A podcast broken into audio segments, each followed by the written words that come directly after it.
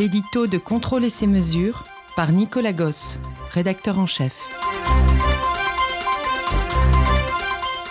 Aller au cœur. Contrôle non destructif, tomographie, photonique et métrologie.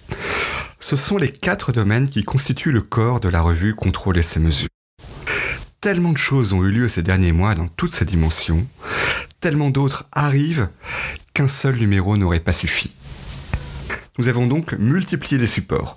Toute la métrologie se retrouve dans les suppléments dédiés au Congrès international de métrologie, au nouveau salon Measurement World, ainsi qu'à une présentation détaillée d'un acteur historique du domaine.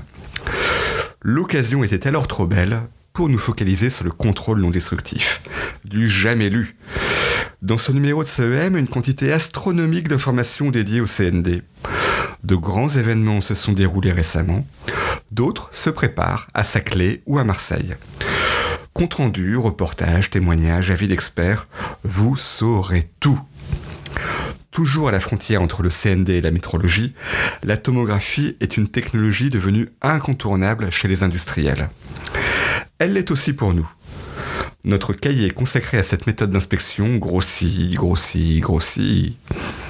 Ce numéro composite de contrôler ces mesures, en cette rentrée, est le moment idéal pour aller au cœur des sujets, au cœur de la matière, et surtout de vous rencontrer avec tout notre cœur.